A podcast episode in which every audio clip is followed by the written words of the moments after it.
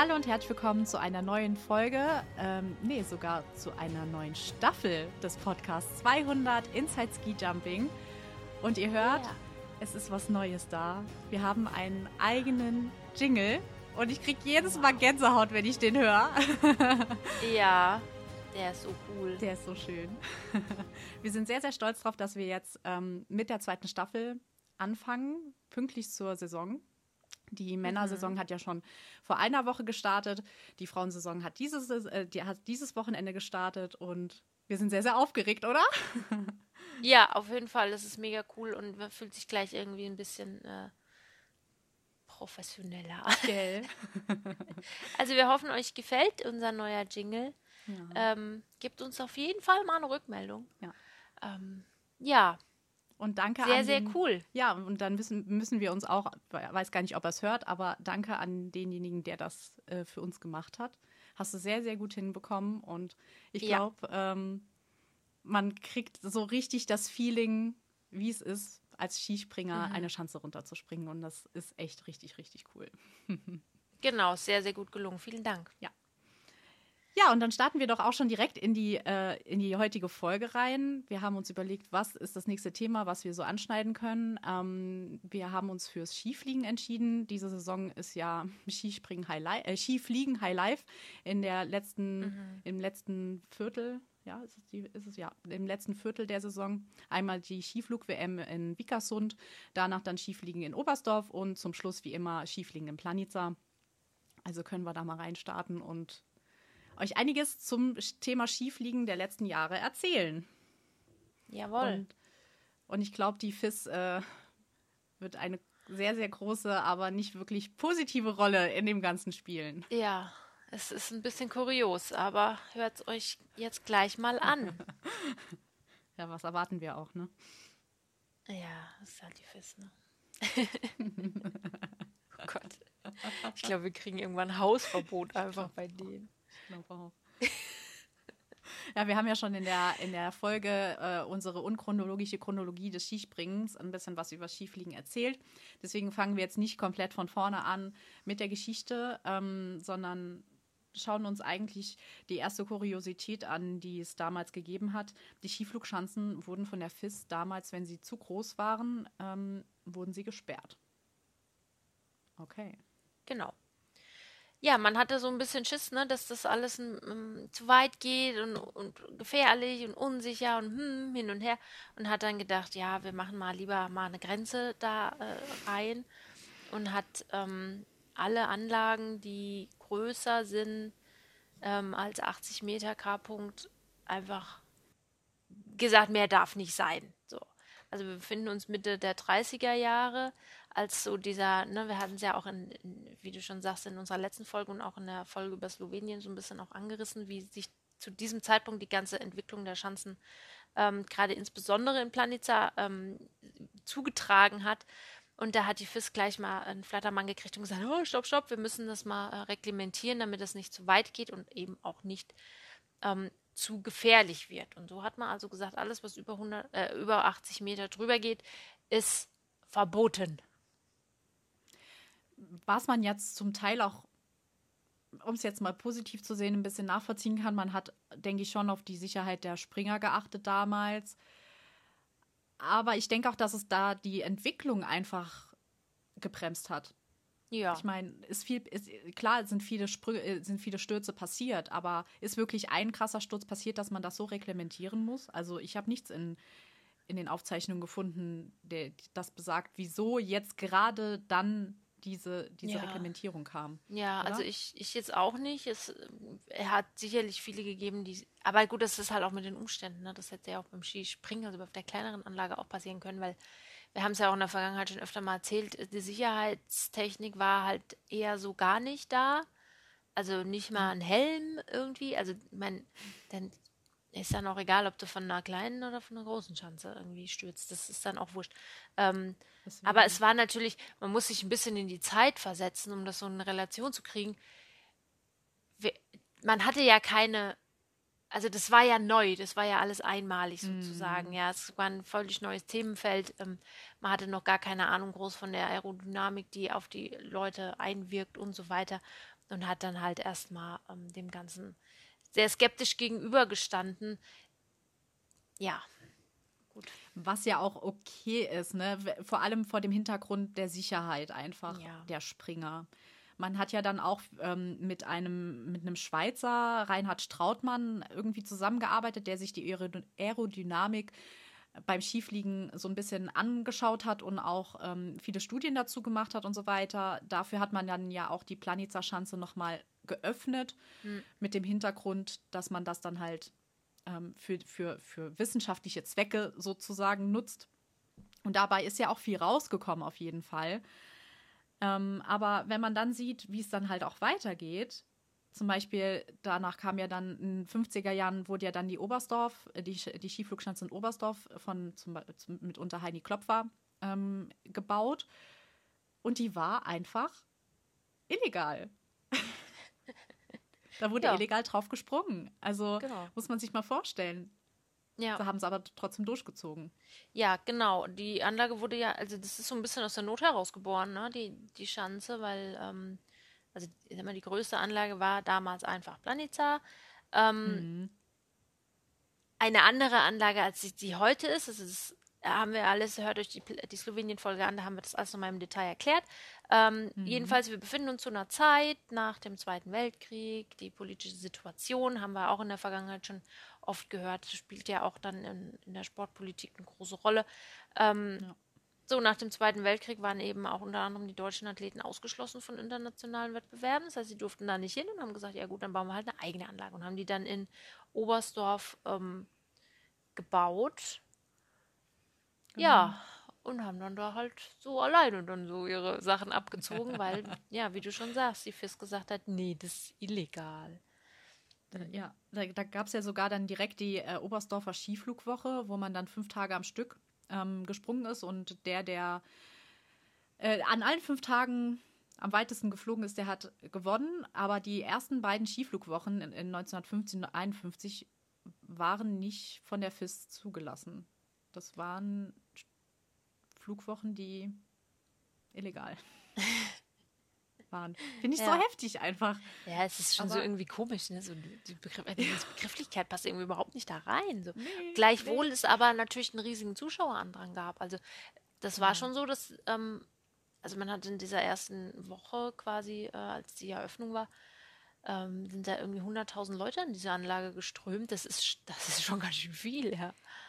Ja, aber da gab es ja dann auch ziemlich viele negative Stimmen zu, ähm, dass das Skifliegen zu sehr zur Attraktion ja. gemacht, zur Sensation gemacht wurde, dass der Sport eher im Hintergrund ähm, war und dass es alles waghalsig ist. Der Sepp Radl äh, hat zum Beispiel auch gesagt, der ja da auch mit bei den guten Skifliegern dabei war, hat gesagt, ja, ist ja kein Unterschied zum, Ski, zum Skispringen und so weiter.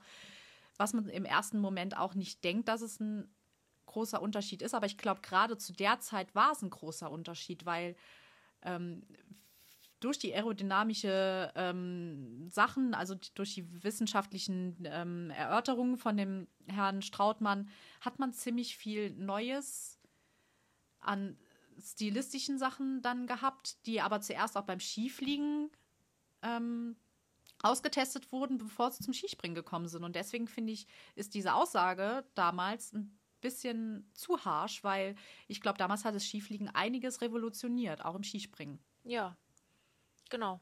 Also die Entwicklung ähm, ist natürlich rasant vorangeschritten und das bedarf halt auch, dass die Leute einfach mal oder dass die Athleten einfach auch mal ausprobieren. Ne? So, und das ähm, ist ja eigentlich eine sehr, sehr spannende Zeit, wenn man sich das überlegt, weil einfach sehr viel Neues ja. dazugekommen ist. Und wir, klar, es gab, also es ist ja eigentlich irgendwie immer noch so, dass Skifliegen schon Skispringen ist nun mal Spektakel. Und ja. das, das ist einfach der Kern dieser ganzen Angelegenheit. Deswegen gibt es ja, es gibt, da, daher nährt sich die Magie sozusagen dieses Sports. Genau. Und im genau. Skifliegen wird das Ganze natürlich noch ein bisschen größer gemacht. Wir reden ja auch von einer Zeit, in der es auch keine Wertungsrichter gab. Die kamen die erst hm. 1955 mit dazu. Das heißt, es gab ja nur die Weiten und dann, ja, ist ja auch klar, dass sich dann halt alles nur auf die Weiten konzentriert. Ne? Ja, genau. Ja. Und die, die, dieses, ähm, diese Reglementierung von der FIS wurde ja dann auch 51 irgendwann aufgehoben. ähm, dass dann die, diese Schanzen nur bis K80 zugelassen wurden, dann hat man ja schon wieder einen kleinen Fortschritt gesehen. Ja. Bis zu einem bestimmten Punkt. Haben es aber immerhin 15 Jahre fast durchgezogen, ne, mit dieser Reglementierung. Ja. Also, ähm, wenn schon, denn schon. Die bleiben ja. dann schon dran, ne? Also ja, ja, die, die, sind nicht so beweglich wie andere Leute, das wissen wir ja, ne? ja, genau. Das heißt, wir hatten zu diesem Zeitpunkt also zwei Anlagen, Planitza und Oberstdorf, so. Und dann hat sich natürlich mhm. Österreich eingemischt und gesagt, Moment, wir wollen auch mitfliegen. und haben dann am Kulm, also in ähm, Bad Mitterndorf, gab es die Großschanze, die, die bestand schon und dann hat man sich überlegt, gut, die bauen wir jetzt zu einer Flugschanze auf, äh, aus. Mhm. Und ähm, ja, hat dann ein, ein Skiflugtriumvirat gegründet mit Oberstdorf und Planitza zusammen. Und das war auch so die Zeit, als man dann sich gedacht hat, okay, wir könnten uns ja mal so zusammenschließen. Also es war noch lange nicht so, dass es hieß, okay, Skifliegen ist jetzt eine eigenständige Angelegenheit, sondern es ist so, es, es ging so ineinander über, beziehungsweise ist halt auch so ja, aus sich heraus entstanden. Ne? Sondern da gab es keine klare Abgrenzung ähm, ja, wie, sich, genau. wie sich das eine vom anderen quasi entwickelt und distanziert hat. Interessant am Kulm finde ich immer noch, ähm, wir reden da ja immer noch über die größte Naturschanze der Welt. Ja. Ähm, ist heute immer noch so. Vielleicht ganz kurz zur Erklärung, wer nicht so genau weiß, was eine Naturschanze ist. Ähm, in der Regel ist es so, dass Schanzen eigenständige Gebilde sind, die irgendwo hingebaut werden. Ja, also meistens auf dem Berg oben drauf und Naturschanze bedeutet im Grunde genommen, dass die, die Schanze an sich, also der, der, ähm, der Inrun, der, der Anlauf, ähm, in die vorgegebene Geografie mit eingefügt wird. Also sprich, sie haben es halt einfach in den Hang reingebaut. So. Sieht man, wenn man sich mal eine Anlage oder Fotos anguckt von, vom Kulm, ähm, dann sieht, sieht man, was das heißt. Der Unterschied. Genau. Mhm. Also alleine einen, Pla einen, Platz zu finden, in dem das, auf dem das möglich ist, ja. zu, zu bauen, ist schon mal echt irgendwie ziemlich cool, ne? Mega cool einfach. Aber trotzdem, ähm, damals waren ja dann drei Schanzen schon da, also mit den Kulm, Oberstdorf und Planica. Und trotzdem hat man da auch gesagt, es darf nur pro Saison ein Skifliegen ja. stattfinden. Man hat es auch da wieder reglementiert und hat dann gesagt, okay, in dem ersten Jahr ähm, findet es in, in, am Kulm statt, im nächsten Jahr in Planica und dann in Oberstdorf und wieder von vorne. Reihe um. Reihe um, genau. Jeder ist mal dran. Jeder ist mal dran. Ja, und so ging das dann fröhlich weiter. Und dann äh, würde sich jetzt der geneigte ähm, Experte zum Thema Skispringen, Skifliegen natürlich denken: Moment mal, da fehlt doch jemand. Da fehlt eine Nation. Ja, und zwar die Nation, die eigentlich immer als allererstes genannt wird: ähm, die Norweger. Die Norweger, ja. Die Norweger müssen natürlich auch noch, ähm, ja, irgendwie was bieten und ähm, haben dann in den 60er Jahren, Mitte der 60er Jahre, ihre Anlage in Vikersund ausgebaut. Auch da ähnlich wie beim mhm. Kulm, vorhandene Schanze und dann, äh, ja, bauen wir die jetzt mal größer und haben dann ähm, das zu einer Flugschanze gebaut die, die schon ziemlich viel konnte, ne? Also da ja. waren Weiten von 165 Meter. Ja. Ähm, und, und weiter möglich. Ja, das ist schon ähm, gar nicht mal wenig. Also es hat sich ja. stetig immer weiter entwickelt. Die, ähm, ich meine, am Ende liest man es natürlich an den Rekorden ab, ist ja klar, an den mhm, Weltrekorden. Klar. Also es gab jetzt nie, oder zumindest zu diesem Zeitpunkt noch nicht diesen riesen Schritt, der gemacht wurde, sondern es hat sich einfach Jahr für Jahr sozusagen immer ein mhm. Stück weit erhöht. Und dann ist Vikersund auch noch mit äh, an den Start gegangen und dann hatten wir vier Schanzen. Genau. Flugschanzen wohlgemerkt. Flugschanzen, genau. Mhm. Und kurze Zeit später kam da noch eine fünfte dabei. Und es ist kaum zu glauben, in welchem Land. Man denkt, es ist in Finnland, in Tschechien oder Polen. sonst irgendwo Polen. Genau. Nein, es war in den USA. Es war in Michigan. in Michigan. Da ja. wurde 1970 die fünfte Skiflugschanze gebaut, die Copper Peak Schanze. Mhm. Ähm, die hatte aber die Besonderheit, oder ich nenne es mal Besonderheit, die war ziemlich klein und damit konnte man eigentlich nie auf dieser Skiflugschanze den neuen Rekord brechen. Ja. Und dadurch war sie halt so ein bisschen ein Außenseiter und hat auch nur, glaube ich, ein, einmal durfte sie den Wettkampf austragen und ähm, hat sogar 95 die, ähm, die FIS-Zulassung verloren. Ja. Und da, seit 95 darf man da nicht mehr drauf springen. Aber du die, die ist immer noch, du hast die Bilder angeschaut, ne? Die ist immer noch Ja. super gut in Schuss.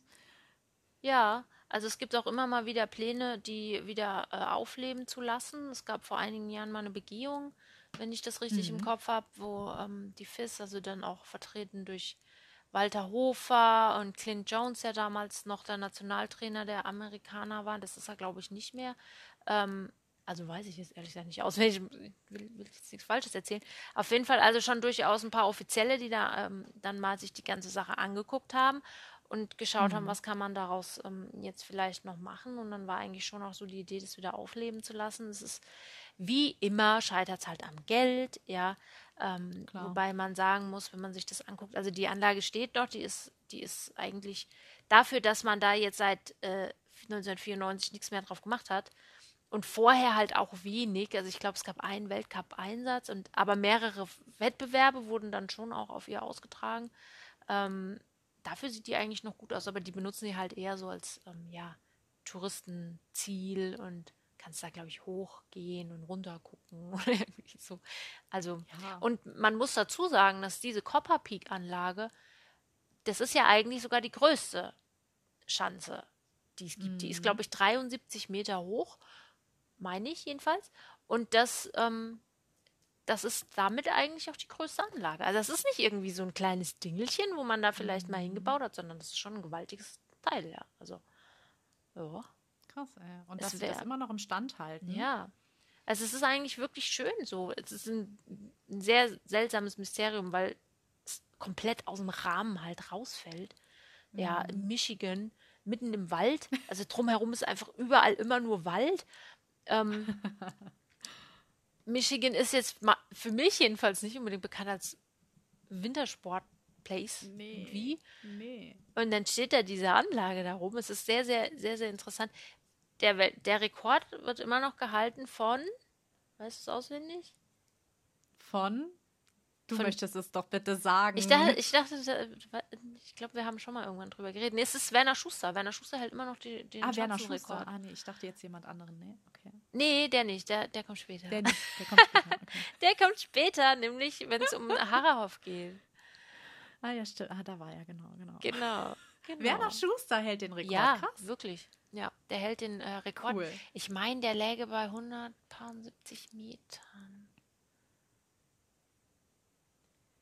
Moment. oder? Weiß Ich bin jetzt gerade auf. Nein, mal. Anna googelt.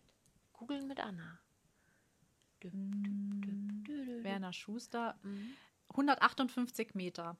Aber dann ist es aus Aufgestellt- dem Jahr pa- paar 70. Äh, 94. Drei- äh, 23.01.94 ähm, bei der, beim Cock, also beim Continental Cup. Ja, okay, dann habe ich irgendwo anders diese Zahl im Kopf. Ja, genau. Also Werner Schuster ist immer noch der Weltrekord, äh, der Weltrekordhalter, der Schanzenrekordhalter auf dieser Anlage und wird es wahrscheinlich noch eine Weile bleiben, weil es halt tatsächlich nicht so aussieht, als ob da sich jetzt in nächster Zukunft irgendwas dran verändern würde. Was eigentlich schade ist, ne? Weil wir haben das ja auch in der Vergangenheit schon, ähm, schon thematisiert, gerade auch in der letzten Folge. Amerika ist heute, oder ich sag mal mal, der amerikanische Kontinent ist heute,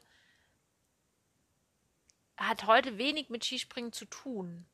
Aber das war ja nicht immer so, sondern eigentlich ist es ja von Norwegen, die Anfänge des Skisprings sind in Norwegen und dann sind die in, in, nach Amerika rüber und dann hat sich das Ganze ja eigentlich über den europäischen Kontinent verteilt. Also das war schon durchaus, ähm, ist geschichtlich betrachtet schon eigentlich ein wichtiger Ort, ne? Aber jetzt halt Ja, nicht mehr. definitiv. Ja. Jetzt halt nicht mehr, gar nicht mehr. Wenn, wenn überhaupt, also wenn man jetzt mal mit Salt Lake City oder so 2002, das war glaube ich das letzte Mal, dass in Amerika mal noch mal was stattgefunden hat. Sonst glaube ich, kann ich mich jetzt nicht dran erinnern, dass in den USA ein Skifliegen, also wirklich ein, ein, Weltcup stattgefunden hat. Ja, ich kann mich auch nicht dran erinnern. Aber ich, ist es Schade. nicht jetzt auch irgendwann in nächster Zukunft mal wieder irgendwas geplant? Zumindest was den Weltcup angeht. Bei COC bin ich mir gar nicht sicher, ob die nicht auch. Ähm, Sie, Iron Mountain. ja, ich glaube schon, ne, dass in Iron Mountain irgendwas noch stattfindet. Iron aber ich Mountain. hab's nicht genau im Ja. Kopf. Ähm, Ja. Dazu sollte aber immer auch erwähnt werden, dass wir hier für den Männern reden. Bei den Frauen sieht die Sachlage nämlich anders aus, denn die amerikanischen Skispringerinnen sind durchaus äh, nicht zu unterschätzen bei den Frauen und haben auch beispielsweise mit Jessica Jerome eine Athletin ähm, am Start gehabt. Sie hat inzwischen ihre Karriere ähm, ja beendet, die äh, ganz weit vorne mit dabei war. Ähm, Sarah Hendrickson auch genannt und so weiter. Also es gibt durchaus bei den Frauen ist Amerika gar nicht so left behind, wie das bei den Männern der Fall ist. Ja, sollte man immer auch mit im Hinterkopf behalten, wenn man über das amerikanische Skispringen spricht. Oder das nordamerikanische. Ich nehme die Kanadier und Kanadierinnen da jetzt mal mit rein, weil die sind ja so ein bisschen, ne, so gehören irgendwie zusammen, was das jetzt angeht. Ja. gehören Genau. dazu. Nee, man, also ihr müsst das echt mal googeln, die Copper Peak Schanze. Ähm, da sieht man auch noch Bilder von. Das ist echt beeindruckend, wie die ähm, da immer noch steht. Ja. Und zum Teil auch noch wirklich schön ist ähm, und gut hergerichtet ist. Also ja. wenn man mal nach Michigan fliegt, Falls ihr mal in der weiß man, Gegend was man seid, zuerst mal- klingelt mal. ja, Oh mein Gott. genau. So, damit hatte sich also dann in den 70er Jahren die ganze ähm, Skiflugsache etwas vergrößert. Mhm. Und dann kam Anfang der 80er noch die sechste und letzte Anlage dazu, die es zum Thema Skifliegen gibt, Schrägstrich gab. Und das Gab, ist, ja. leider gab, muss man sagen. Und zwar ist das die ähm, Anlage am Teufelsberg in Harrahov, also in, im hintersten Eck von Tschechien. Tschechien, ja. Ähm, eine Anlage, die, also diese gesamte Schanzenanlage in Harrahov ist eigentlich wirklich ziemlich cool, weil es ist nicht nur die, ähm, die eine Flugschanze, sondern es sind auch diverse kleine Anlagen noch drumherum. Es ist äh, tatsächlich ein ziemlich, ähm, eine ziemlich nice Anlage gewesen insgesamt, so für Nachwuchs und alles Mögliche. Ähm, aber es ist halt wirklich im letzten Eck. Und das kann ich deswegen sagen, weil ich da höchstpersönlich mal hingeeiert bin. Und das halt wirklich, ich habe gedacht, ich falle gleich von der Erdscheibe runter. Ähm, das, das ist wirklich, wirklich äh, im hintersten Winkel von, von Tschechien. Ähm, die wurde aber von Anfang an, war die verhältnismäßig klein, sodass es also nur ein einziges Mal einen Weltrekord gab auf dieser Schanze und sie halt auch nie so richtig mithalten konnte mit dem Rest. Und wer bitte hält diesen Rekord auf der Schanze in Harrachov? Trommelwirbel. Matti Matti Hautamäki. Hautamäki. Yeah. Fast synchron. Fast. Genau. Und zwar mit 214,5 Metern. Immer noch amtierender. Zusammen mit, ich glaube, Thomas Morgenstern, ne? Meine ich. Ich glaube, die sind Punkt, also Weiten gleich auf der Anlage. Ja, wir, wir, wir stech, bei uns sticht natürlich Matti Hautamäki Ja, raus. Also natürlich. Keine, keine Folge mehr ohne Matti Hautamäki. Nein. Also wir werden immer irgendwas finden, wo Matti Hautamäki erwähnt werden kann. Bitte fragt uns nicht, warum wir das tun. Wir wissen es nicht. Es ist, es ist ist einfach einfach so. Genau. ja. Ähm, inzwischen ist diese Schanze leider in einem äußerst schlechten Zustand. Um nicht zu sagen, die verfällt vor sich hin. Ähm, der letzte Wettbewerb, der da gesprungen wurde, ist jetzt auch eine Weile her. Das war 2014 eine Skiflug-Weltmeisterschaft. Ähm, Severin Freund ist damals Weltmeister geworden. Teamwettbewerb ist, musste abgesagt werden wegen schlechtem Wetter. Ja, und das war dann eigentlich auch das Ende dieser äh, Skiflugschanze bis jetzt, weil danach, ja, ja, Ja. gammelt sie Schade. jetzt halt vor sich hin. Ja, weil jetzt letztendlich halt vielleicht, also man hat es, man hat es halt, gut, vielleicht war das Geld auch nicht da, man hat es verfehlt, Ja. die Schanze weiterzubauen. Dadurch sind andere Schanzen, die anderen vier haben sich weiterentwickelt, wurden modernisiert, wurden größer gemacht und so. Ja, und dann hat eine Schan Skiflugschanze in Harrachov einfach dann, ja, einfach, Ja, ja, abgehängt, ne? wie soll man es sagen? Einfach das, ja, hat verloren gegen Ja. die anderen Skiflugschanzen. Genau. Es ist ja natürlich halt auch wieder eine Geldfrage. Das ist leider einfach so. Ja. Weil auch die könnte man natürlich herrichten und kann, könnte sie, ähm, wie gesagt, dieser ganze Komplex, der da, ich meine, das tschechische Skispringen können wir gerne mal eine eigene Folge drüber machen. Es ist halt, erstrahlt jetzt nicht im, im tollsten Glanz, ehrlich gesagt.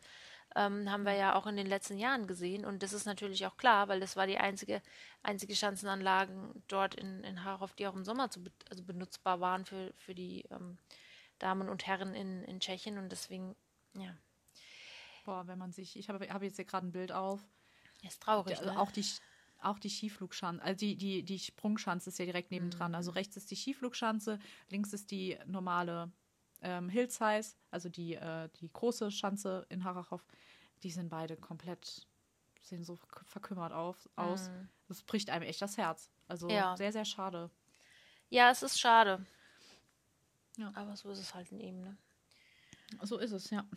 Genau. Ja. Die anderen haben dadurch, die anderen glänzen halt bis heute. Haben sich weiterentwickelt und das Ja. sieht man ja auch. Also, ähm, wenn es dann um die Austragungsorte, ähm, die, die, also na, seit 1971 gibt es zum Beispiel auch die Skiflug-WM ähm, und man sieht halt die Austragungsorte Planica, Wickersund, Oberstdorf, geben sich die Klinke in die Hand. ja. Obwohl äh, Planica und, und ähm, Vikersund ja immer noch, noch immer Vorreiter sind. Also Oberstdorf und Kulm ist ja noch mal eins abgestuft, Ja. muss man jetzt mal so sagen, obwohl sie immer noch auf einem hohen Niveau sind. Aber ähm, ja, und in Planica haben einige Skiflug-WMs stattgefunden. Zum Beispiel auch die äh, Skiflug-WM 1994, die ähm, und wieder unter einer Reglementierung der FIS stand. Und zwar gab es wieder mal eine, damals ist man schon oder konnte man schon über 200 Meter springen, da haben wir auch in unserer vorletzten Folge drüber gesprochen. Andreas Goldberger war derjenige ja, der über 200 Meter gesprungen ist. Ähm, und was hat die FIS gemacht? Die FIS hat es oder reguliert.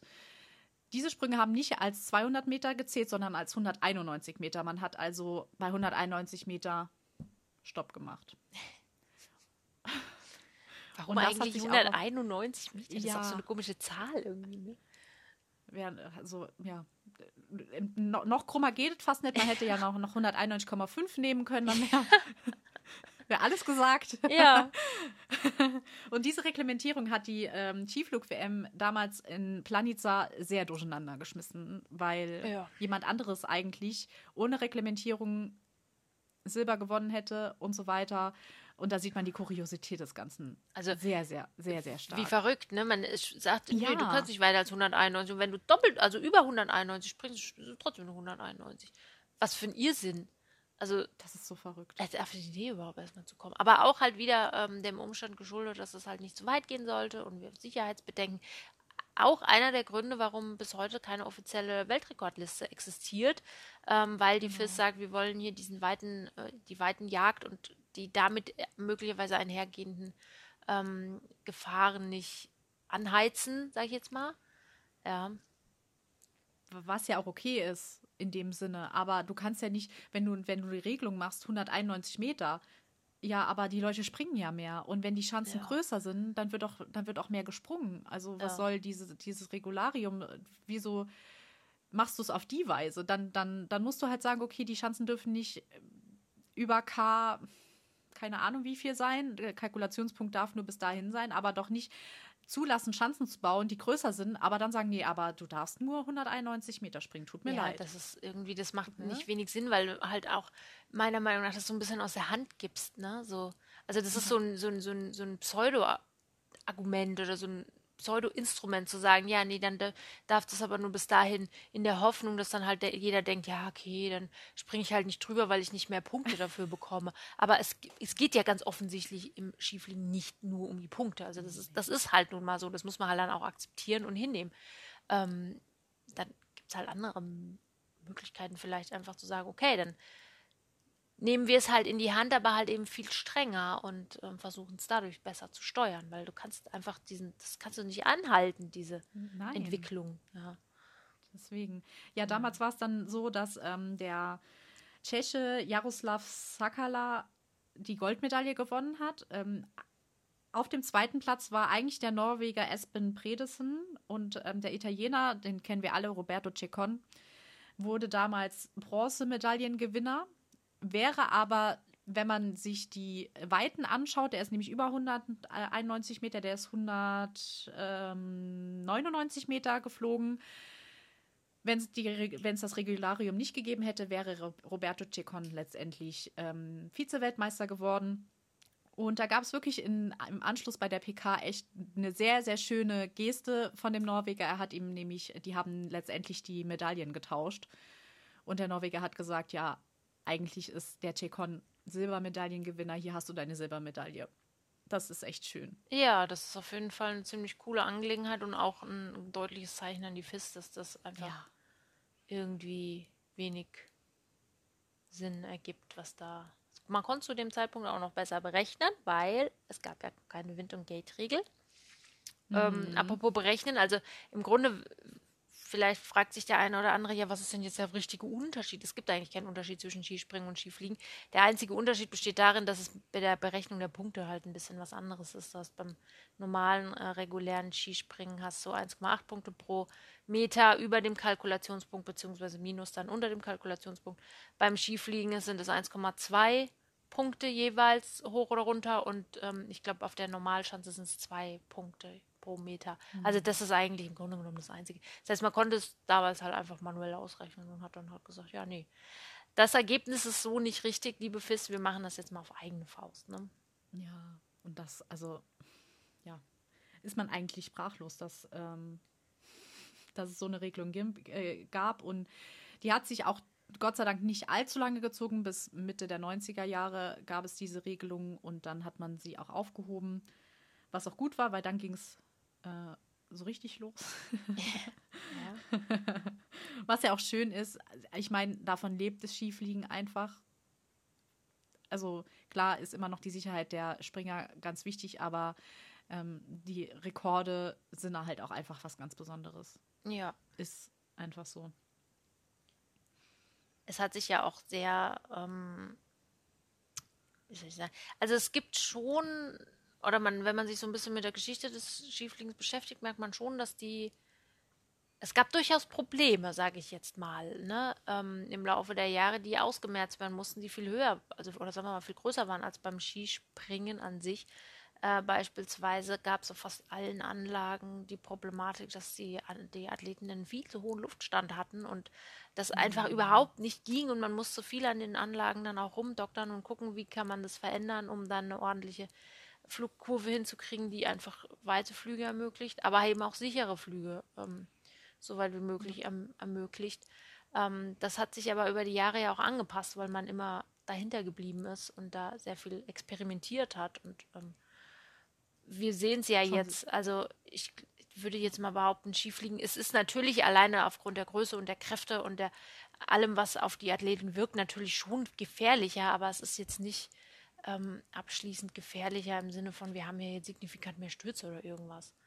Nee, nee, das stimmt. Und man hat ja auch schon sehr, sehr früh, alleine schon Heini Klopfer hat 67 schon, ähm, damals wurde die, die Oberstdorf-Schanze auch der, der Schanzentisch zurückgebaut. Ja. Also so ein bisschen nach hinten gezogen, damit die Flugkurve ein bisschen flacher ist. Und ja. damals hat man einfach schon gemerkt, dass eine flachere Flugkurve einfach viel, viel sicherer für die Athleten sind als eine, eine hohe Flugkurve. Und da zeigt sich ja dann auch, das ganze Aerodynamische macht sich halt gerade beim Skifliegen bemerkbar. Hm. Also damals hat man zum Beispiel auch, ähm, ist man ja noch mit den Armen nach vorne geflogen, in 50er, 60er Jahre und man hat beim Skifliegen gemerkt, nee, mit den Armen nach vorne bringt eigentlich nichts. Ich mache die Arme zur Seite, ich lasse die am Körper. Und da, dadurch hattest, hattest du auch noch mal eine andere Fläche, eine andere aerodynamische Fläche. Und das hat sich letztendlich im Skifliegen etabliert und damit auch beim Ski, Skispringen etabliert. Und auch heute muss man sagen, ähm, beim Skispringen ist der Absprung eigentlich das Wichtigste. Du musst einen ja. ziemlich pünktlichen, ziemlich kräftigen Absprung haben, um weit zu springen. Beim Skifliegen kommt es nicht nur auf, dem, auf den Absprung an. Das sieht man zum Beispiel, ja. und das finde ich eigentlich super interessant. Guck dir Robert Kran jetzt an, der Tscheche. Der war im Skispringen das stimmt. Eigentlich gar nicht so gut, aber das war einer der Meister im Skifliegen. Der hatte ja. ein ziemlich großes V, hat sich voll reingelegt in den Sprung. und war beim Skifliegen der absolute Wahnsinn. Und da, auch wenn man es nicht auf den ersten Blick sieht, aber es gibt schon so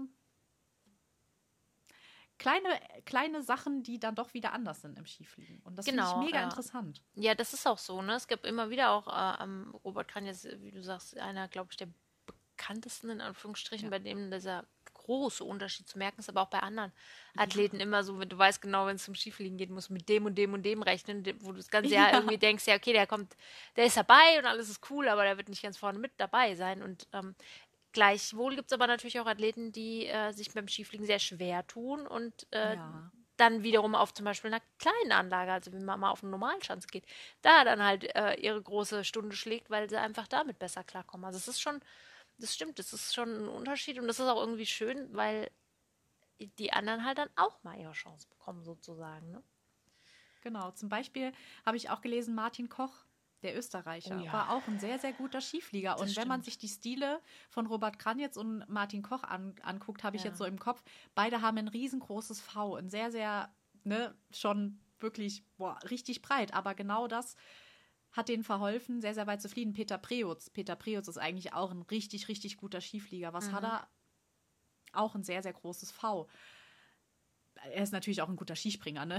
Peter Preutz kann alles. Ja. Aber das finde ich halt super interessant. Oder auch, ähm, um auch Karl Geiger zum Beispiel. Da hatte man ja vor der letzten Saison gedacht, okay, das ist der Kleinschanzenkale, der kann mhm. gut Kleinschanzen springen, er kann gut auf normalen Schanzen springen, hätte aber nie gedacht, dass er Skiflugweltmeister wird. Und was macht er? Er ist plötzlich Skiflugweltmeister. Da hat man auch gedacht, wow, also ja. krass. Deswegen, also ich finde es ich find's mega, mega cool, einfach wie, gleich und doch so unterschiedlich diese beiden, ich nenne sie jetzt mal Disziplinen sind. Ja, da hast du recht. Das ist ähm, wirklich faszinierend und gerade wenn wir auch über, wir haben ja gerade schon angesprochen, den Luftstand sprechen. Es gab dann eine Anlage, die das Ganze so in eine ganz andere Richtung gedreht hat. Ähm, und zwar ist es die Anlage in Vikersund. Wir haben ja schon gesagt, die ist Mitte der 60er Jahre gebaut worden. Und wie das dann halt so ist. Ich meine, Planica ist einfach wirklich sehr speziell, weil man im Planica immer wieder, jedes Jahr aufs Neue versucht hat, nochmal ein bisschen mehr und nochmal ein bisschen mehr und so. Das ist so der Running Gig im Planica. Ne? Ähm, haben sie im Sommer halt heimlich nochmal zwei Meter unten weggegraben, braucht nochmal ein bisschen was rauszuholen und so weiter. Und so sind natürlich die anderen Anlagen so ein bisschen ins Hintertreffen gekommen und dann hat man sich in, in Norwegen gedacht, okay, was machen wir denn jetzt hier mit unserer Vikersund-Anlage? Legen wir die jetzt still und bauen am Holmenkollen, am berühmten Holmenkollen, vielleicht eine andere ähm, Flugschanze, wo man wohl schon auch mhm. gesagt hat, wir wollen irgendwie skiflugtechnisch weiter dabei bleiben. Oder ähm, restaurieren wir die sozusagen oder, oder ähm, bauen nochmal im Kern nochmal eine ganz neue Anlage und bauen das alles um. Und hat sich dann dazu entschieden, das zu tun. Ähm, ja. Und hat eine Anlage aus dem Boden gestampft, die finde ich ähm, eigentlich am faszinierendsten von allen. Ähm, 2011 ist sie in Betrieb genommen worden mit dem ersten Wettkampf. So, das war dann noch so eine halbe Baustelle ähm, drumherum wenigstens und hat eine Anlage geschaffen, die einen relativ niedrigen Luftstand hat, also wo wirklich dann auch die Athleten sehr niedrig am Hang entlang schleichen, aber eben in große Weiten ermöglicht ja. werden. Und ähm, da, die, die Eröffnung dieser Anlage bildet jedenfalls, wenn, wie ich das interpretiere, den größten Sprung, den es in der Geschichte des Skifliegens gab, ähm, heraus. Weil da hat ja. sich dann nämlich plötzlich der Weltrekord rasant nach oben geschoben. Oh. Ähm, ja. Und seither sind auch auf dieser Anlage in Vikersund die Weltrekorde gefallen. Also ähm, ja. ein ein, ein Gigantenbattle hat man sich dann mit Planitza äh, geliefert, was natürlich für den Sport an sich total toll ist, weil es einfach auch dann eine Konkurrenz gibt, in Anführungsstrichen, und nicht mhm. ähm, so eine Gleichmütigkeit, dass man sagt, ja, okay, Planitza, da wird ein Weltrekord, wenn das Wetter passt und so. Also ich meine, es ist ja nicht kein Automatismus, dass irgendwo ein Weltrekord fällt. Da muss ja viel zusammenkommen, ja. Wird ja auch im Laufe der Jahre immer schwieriger, äh, weil wir sind ja nun mal schon sehr weit unten. Ähm, sondern in, Pla in Vikersund ist das halt immer noch genauso. Und ich finde das eine ganz großartige Anlage, die äh, und bin den Norwegern sehr dankbar, dass sie die dahingestellt haben. Ja, definitiv. Also wenn man sich die Weltrekorde anschaut, vor Vikas, also vor 2011 hat ja äh, Björn Einer Rumören den Weltrekord mit 239 Meter gehalten. Das hat auch keiner geschafft, ähm, den zu brechen. Und dann, also sechs Jahre ja. hat er den gehalten. Genau, der hat lange Und dann bist du ja, schreibst du ja schon deine 240er Marke. Und diese zwei, die 240er Marke wurde ja um 6,5 Meter, also insgesamt 7,5 Meter von den 239 Metern von ähm, Johann Reben Evensen damals getoppt. Also 7,5 Meter ist er weiter noch mal gesprungen auf 246,5 Meter und hat den neuen Rekord. Das ist. Das war, das war auch ein absolut toller Flug. ich habe ihn noch vor Augen. Es war ein super Flug gewesen. Ne? Mit einer ganz tollen Anlage. So. Ach, herrlich. Ähm, Wahnsinn. Ähm, ja, absolut äh, krass Geil. gewesen. Und ja, wie du schon sagst, also dieser Weltrekord, ähm, der war natürlich legendär. Ne? Also ich mhm. glaube, wenn man jemanden fragt, der mit dem Skispringen sich auskennt, so ein bisschen in der Thematik dran ist und du sagst, was ist so das Erste, was dir einfällt zum Thema Skifliegen? Ich glaube, es würde irgendwie 95 Prozent sagen, jo, äh, ähm, Björn einer rummören. Ja. Oder? Ja, es war einfach, bei allem, was davor war und danach kam, glaube ich, ist das wirklich der legendärste Flug, den es in dieser Sportart je gab. Ich weiß nicht. Und es, und es war ja auch der legendärste We äh, oh. Wettkampf, den wir ja schon sehr, sehr oft angesprochen haben. Das mhm. war Planica 2005. Ähm, da haben die sich ja gebettelt gegeneinander. Ein, ein Rekord nach, der, nach dem anderen. Also, es hat angefangen mit, ähm, mit Tommy Ingebrigtsen und Matti Hautamäki. Die beiden sind beide 231 Meter gesprungen. Neuer Rekord. Dann kam Romeuren, ist auf 234,5 Meter gesprungen, neuer Rekord. Dann kam nochmal Hautamäki, ist 235,5 Meter gesprungen, neuer Rekord. Und dann kam Romeuren nochmal mit seinem letzten Sprung, ist 239 Meter gesprungen und der Rekord hat dann sechs Jahre gehalten. Aber es waren insgesamt eins, zwei, drei, vier, fünf Mal wurde der Rekord immer wieder. Und wenn wir es ganz genau gebrochen. nehmen, kam danach noch Jana Ahon mit 240 ja, Meter. Da war aber dann Schicht im Schacht. Den konnte er dann nicht mehr stehen und hat sich dann, glaube ich, wirklich ganz übel wehgetan. Auch Kopf und, weiß ich nicht mehr, Hüfte oder so geprellt oder irgendwas. Also da war dann wirklich Ende Banane gewesen. Ähm, aber ja, das war Krass. ein, ja, wir werden ihn immer wieder erwähnen, weil es ist einfach auch ein Meilenstein ja. gewesen in der Geschichte dieses Sports den es nicht mehr geben wird. Auch das haben wir mal thematisiert. Es wird es nicht mehr geben, weil es, das war einfach zu. Also eigentlich, ne, jetzt im Nachgang betrachtet, natürlich ein Himmelfahrtskommando. Aber ja. es gab halt keine Wind- und Gate-Regel und man musste halt, entweder musste halt durchziehen oder musste von vorne anfangen. Und diesen Wettkampf hätte niemand abgebrochen, weil das einfach. Ja. Da lag wirklich äh, Genie und Wahnsinn so nah beieinander, dass, ähm, ja, also ich glaube, wenn man irgendjemanden mal überzeugen will davon, wie cool dieser Sport ist, setz ihn einfach hin und la lass mal den zweiten Durchgang laufen von diesem Wettkampf. Und wer da nicht Feuer gefangen hat, ja, dem ist dann auch nicht zu helfen. So. und wir werden irgendwann unsere Kinder vor dieses Ding setzen und sagen, so, so jetzt. Geht's. Wenn genau. du danach kein Fan bist. Sobald du sitzen kannst, setzt du dich da hin und dann guckst du dir das an. Ähm, ja, ich träume ja immer noch heimlich davon, dass wir eines Tages eine Sondersendung hier aufnehmen, eine Sonderfolge aufnehmen, in dem wir einfach so tun, wie wenn wir das Jahr 2005 hätten und einfach diesen Wettkampf kommentieren. Das müssen wir einfach zum Spaß das machen. cool. Ja, das müssen wir echt mal machen. Ja.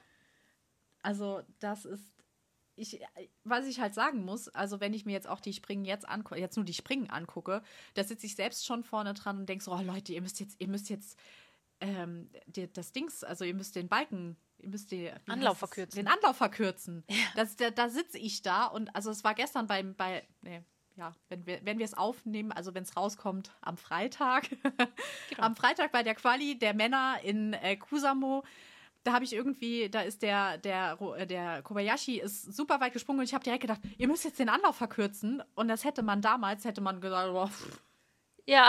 Flieg. Flieg.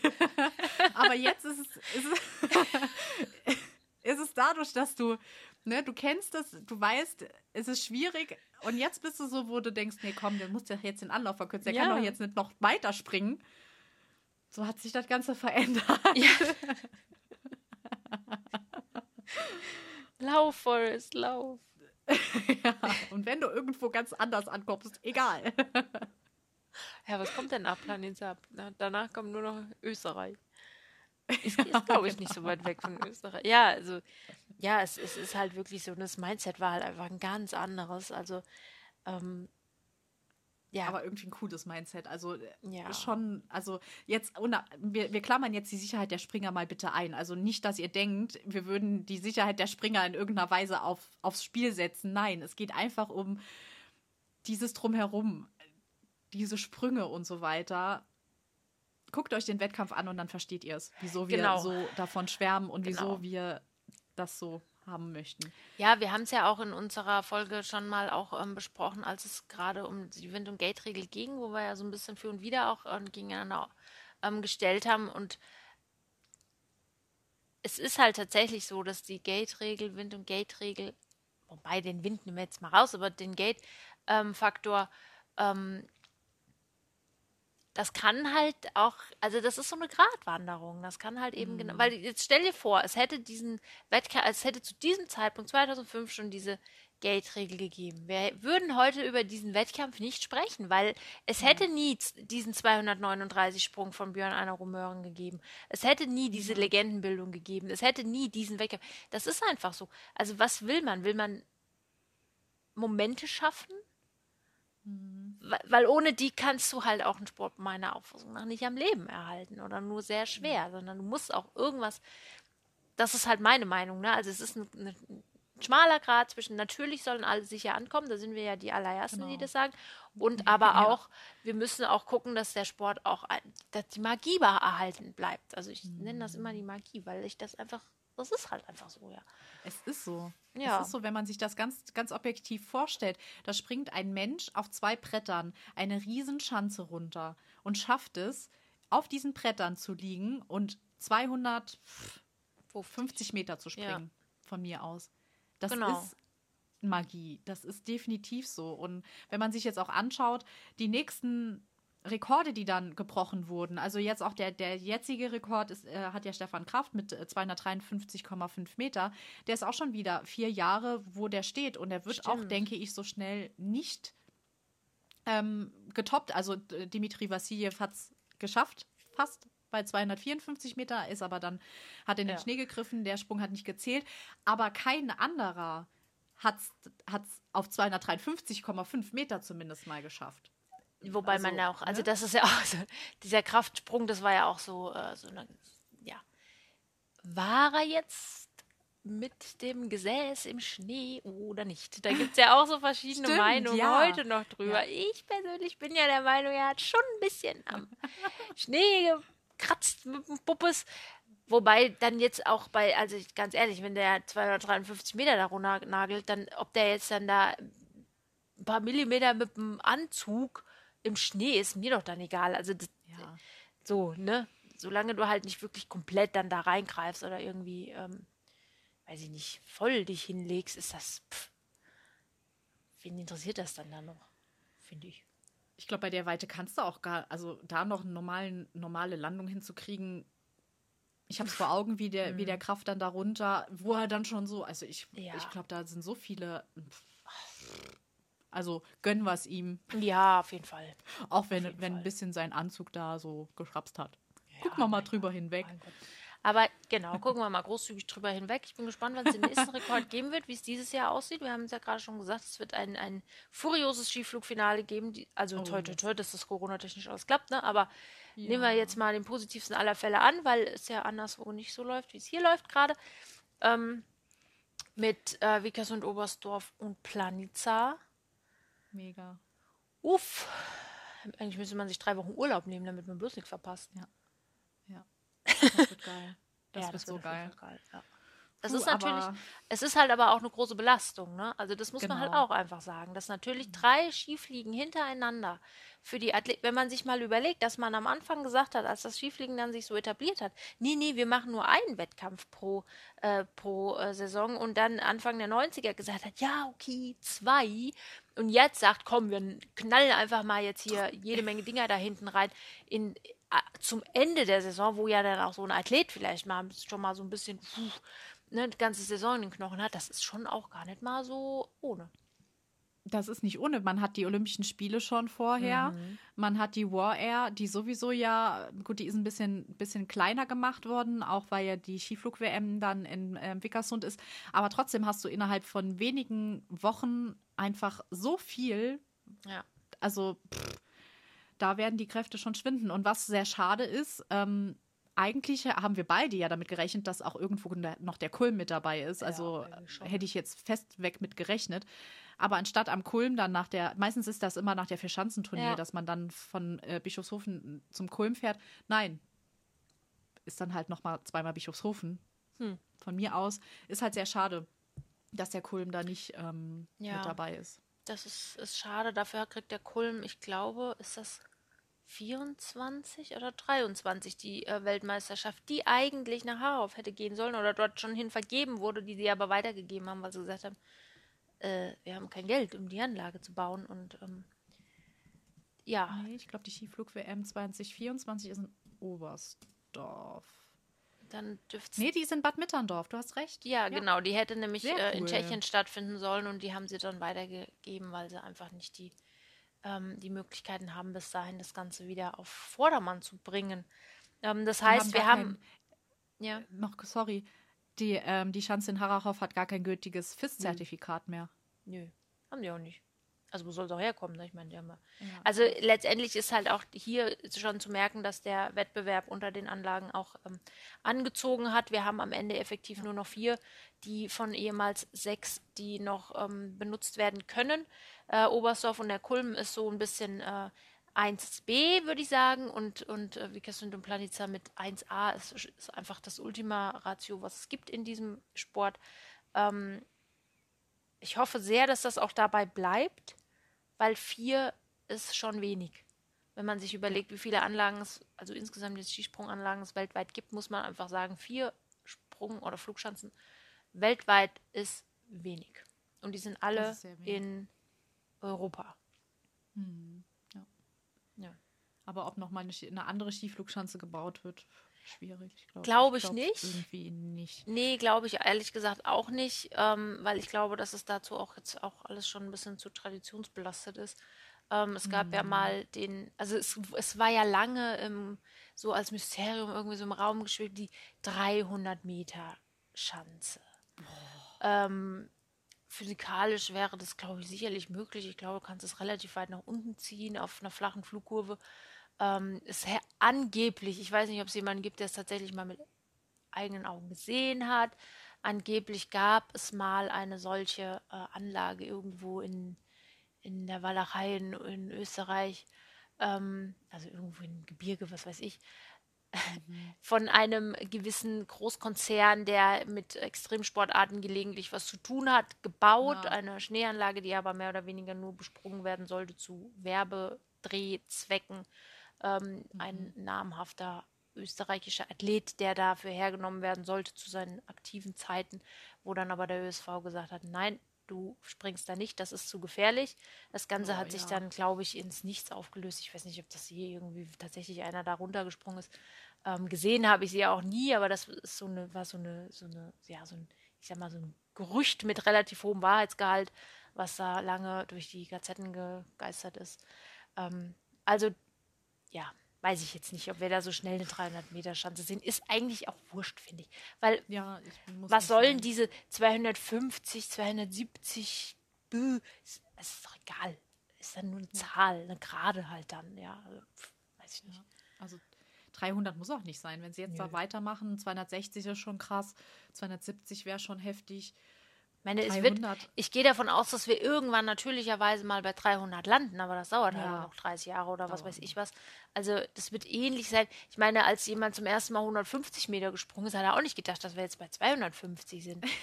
ja, ne? Also es wird sich sicherlich irgendwann so ergeben, aber da jetzt auf Krampf zu sagen, oh, wir müssen jetzt unbedingt eine große Anlage bauen, halte ich jetzt auch für Käse. Nee, da, da geht es dann wieder um das, äh, um das Sensationsgeile, Genau. Entschuldigung. Aber dann, Genau. dann geht es wieder nicht um die, den Sport, sondern man will jetzt auf Biegen und Brechen da jetzt äh, gucken, oh, da hat 300 Meter. Nee, Ja, lass genau. es ganz langsam nach und nach kommen und irgendwann wird es dann halt so sein. Aber doch Genau. nicht jetzt so auf Biegen und Brechen da irgendwas, ähm, ja, keine Ahnung, was machen, ne? Ja. Aber wir haben ja jetzt gar nicht wirklich viel über die Damen geredet.